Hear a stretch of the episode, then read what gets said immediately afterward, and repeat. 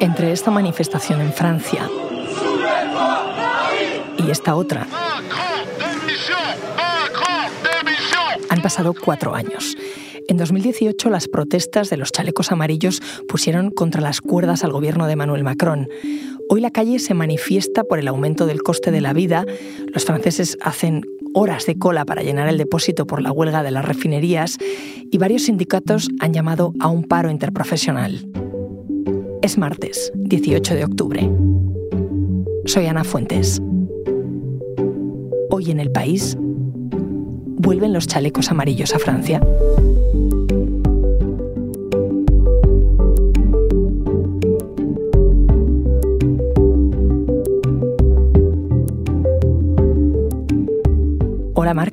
A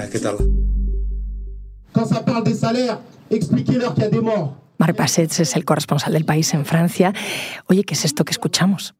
Pues es el discurso de, un sindicalista francés eh, eh, el otro día, el viernes, eh, ante la mayor refinería de Francia, en Normandía, a las afueras de la ciudad de Le Havre, un puerto, un gran puerto normando, donde se habían concentrado pues unos centenares de trabajadores de la refinería en huelga, son miembros del sindicato CGT, y, después de una noche de negociaciones, las que la CGT decidió romperlas y- y continuar con la huelga, pues uno, un sindicalista eh, eh, hacía un discurso ante los trabajadores explicándoles eh, lo, lo que había ocurrido y lo que, y lo que quería que ocurriese en los días siguientes. ¿Qué es lo que piden esos trabajadores?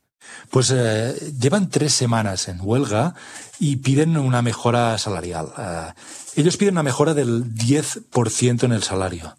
Un 7% dicen que es por, por la inflación, eh, la inflación eh, que, que vive en todos los países eh, europeos y también, también Francia, y un 3% por los beneficios extraordinarios y casi descontrolados que están recibiendo las grandes petroleras, como Total Energy, que es la, la petrolera francesa propietaria de esta refinería, y que dicen los trabajadores, los, los directivos de estas empresas, los jefes, de- deben compartir con, con los obreros. Un, un ejemplo del, del impacto de, de la huelga en las refinerías eh, es el de un, un automovilista al que, con el que conversé eh, en Normandía eh, el viernes. Era un, un chico de 22 años que trabajaba en una concesionaria de, de automóviles en el norte de Francia y que venía de Bretaña, eh, un poco más al sur. J'ai fait actuellement 450 km, j'ai déjà fait deux pleins.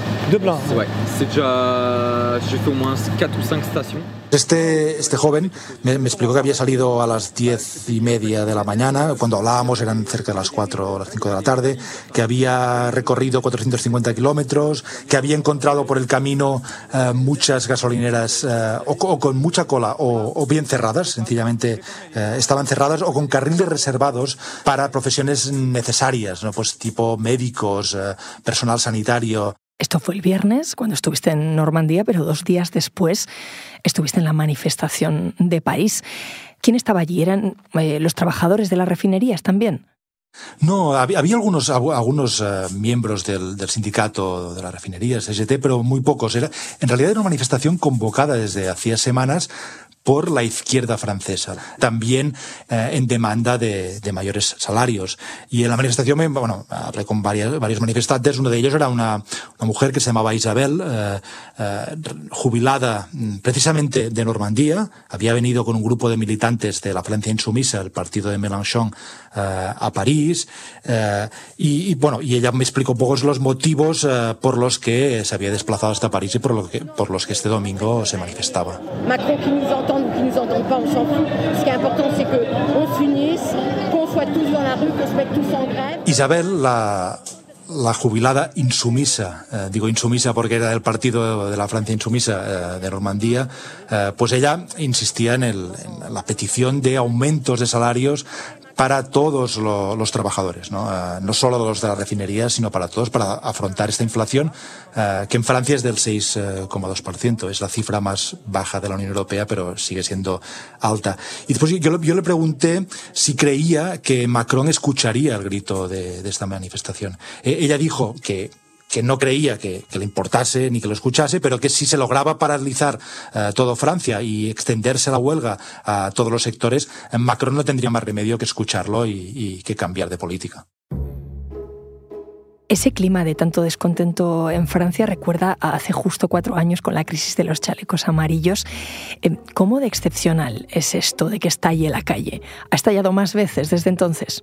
Mm, realmente no es, no es muy excepcional. Eh, Francia tiene una tradición de, manifestaciones, de huelgas, de convertir la calle en el escenario del conflicto político. Hay motivos históricos, ¿no? Podemos remontarnos hasta la, hasta la Revolución Francesa. O sea, que hay una especie de mito revolucionario al que todo el mundo está muy apegado. Y si miramos el tiempo que ha pasado entre la revuelta de los chalecos amarillos en el 2018, 2019 y ahora, pues en 2020 hubo mm, varias semanas de huelga importante en los transportes eh, y en otros sectores contra un proyecto de reforma de pensiones que finalmente Macron archivo eh, en el armario cuando llegó la, pandemia eh, del, del coronavirus, ¿no?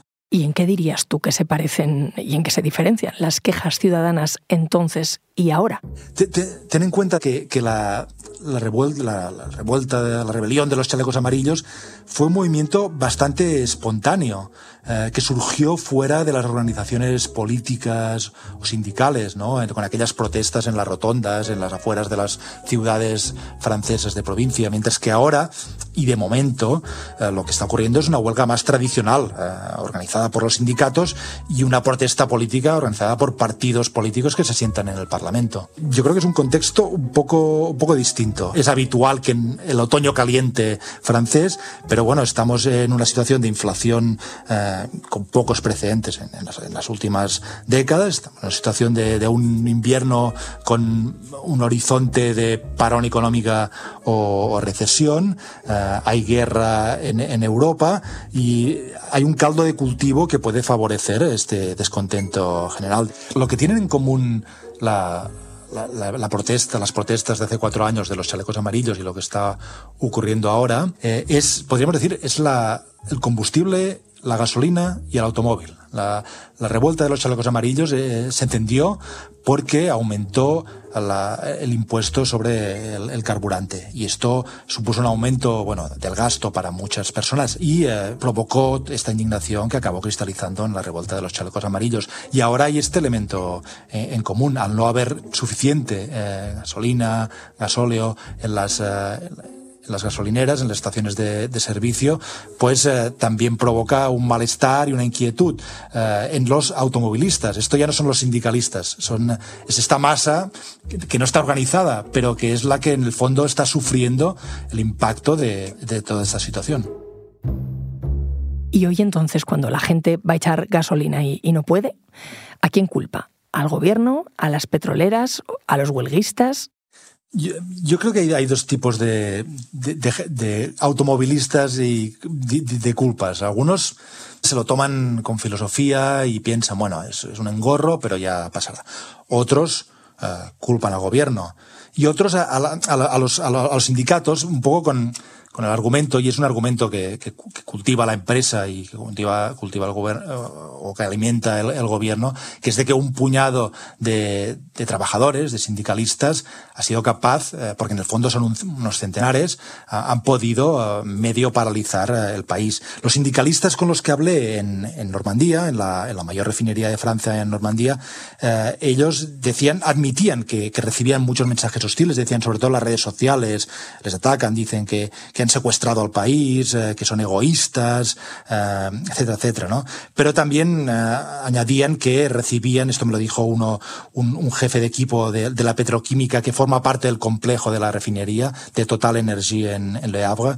Él decía, recibimos más apoyo eh, que hostilidad. La empresa, Total Energy, lo, lo, que ha hecho, la semana pasada lanzó un dato que, que ha hecho bastante daño al, al, movimiento sindical. Y es decir, que los operadores de la refinería eh, cobraban como media 5.000 euros eh, mensuales. Bueno, es una cifra sometida a, mucho debate. Los eh, trabajadores todos me dijeron que, era falsa. Un sindicalista me decía, no, bueno, obviamente cobramos mejor que un trabajador uh, de McDonald's, pero no, la mayoría no cobramos esta, estas cifras. Es Eso en la calle, en, las empresas, pero eh, ¿qué pasa con la política? ¿Cómo está lidiando el gobierno de Macron con el problema? Macron ha sido lento de reflejos, ha tardado días en reaccionar, cosa que por cierto ya, ya ocurrió hace cuatro años eh, con los chalecos amarillos. Eh, tardó tiempo en entender lo que se estaba cociendo en esta Francia alejada de, la burbuja de París. La, respuesta del gobierno mm, la semana pasada y continúa esta semana ha sido poner en marcha lo que aquí llaman requisiciones, que son movilizaciones forzosas y amparadas por la ley de personal que sirven para obligarles, eh, es decir, decirles a dos o tres o cuatro trabajadores hay que ir a la refinería y abrir los grifos, para decirlo sencillamente, y poder eh, reactivar el flujo de combustible y, alimentar las estaciones de servicio. ¿Y la oposición está aprovechando la situación?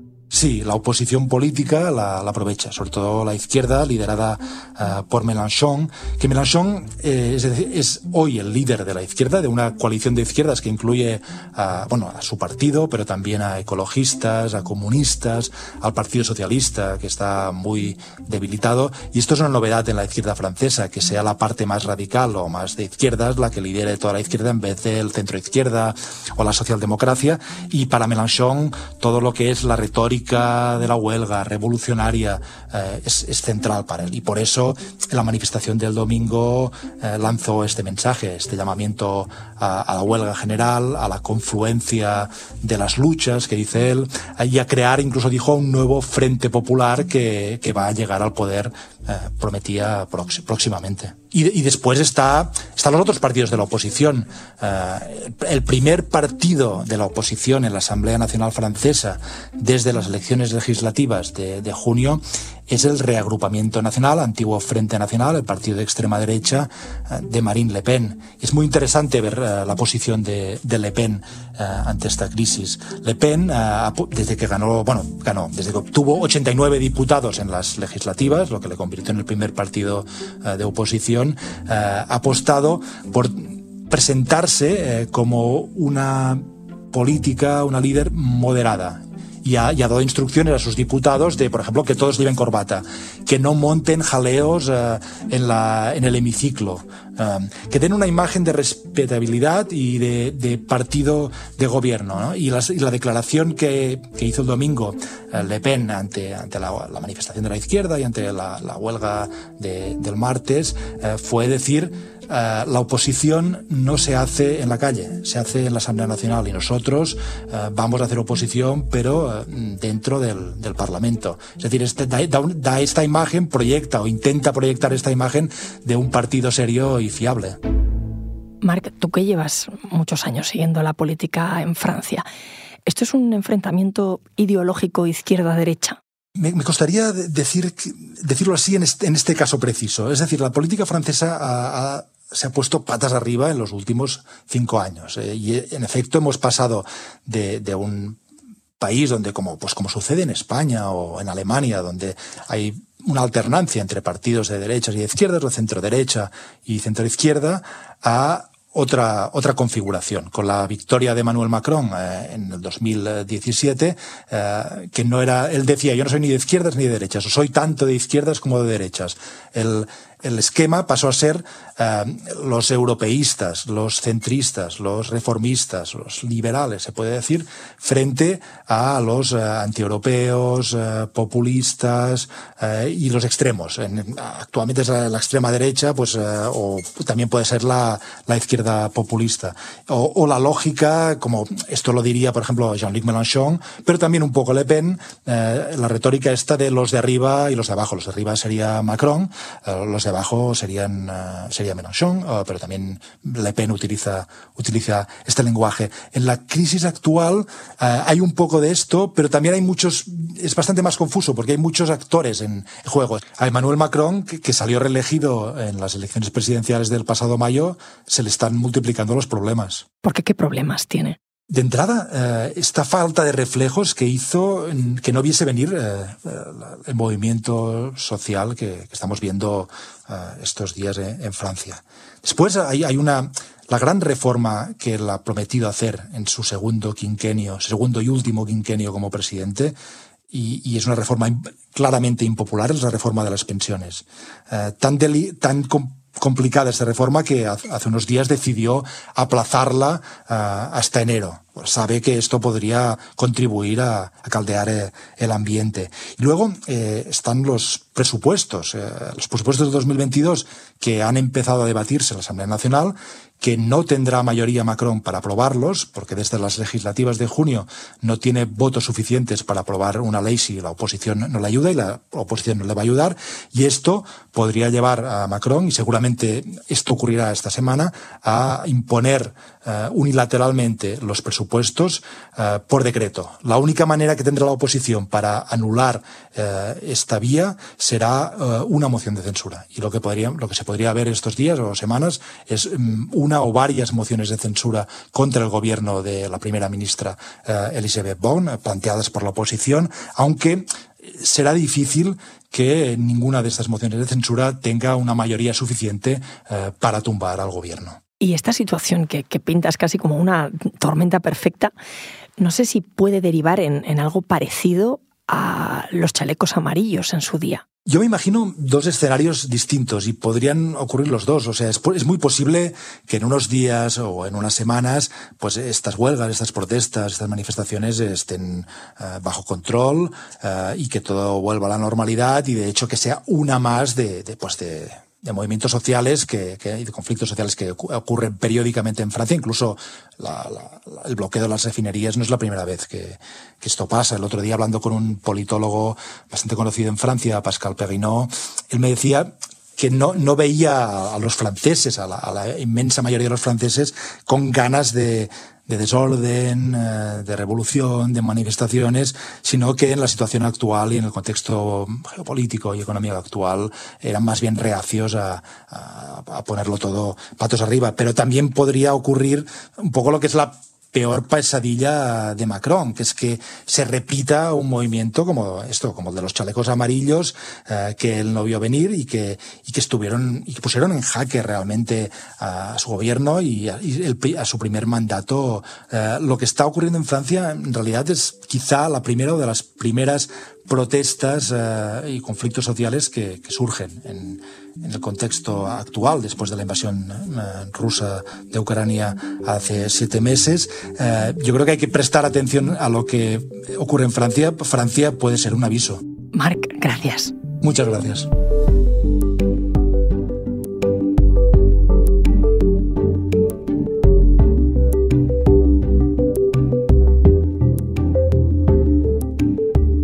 Este episodio lo he realizado con la edición de Ana Rivera. El diseño de sonido es de Nicolás Chabertidis y la dirección de Silvia Cruz La Peña. Yo soy Ana Fuentes y esto ha sido Hoy en el País. De lunes a viernes volvemos con más historias. Gracias por escuchar.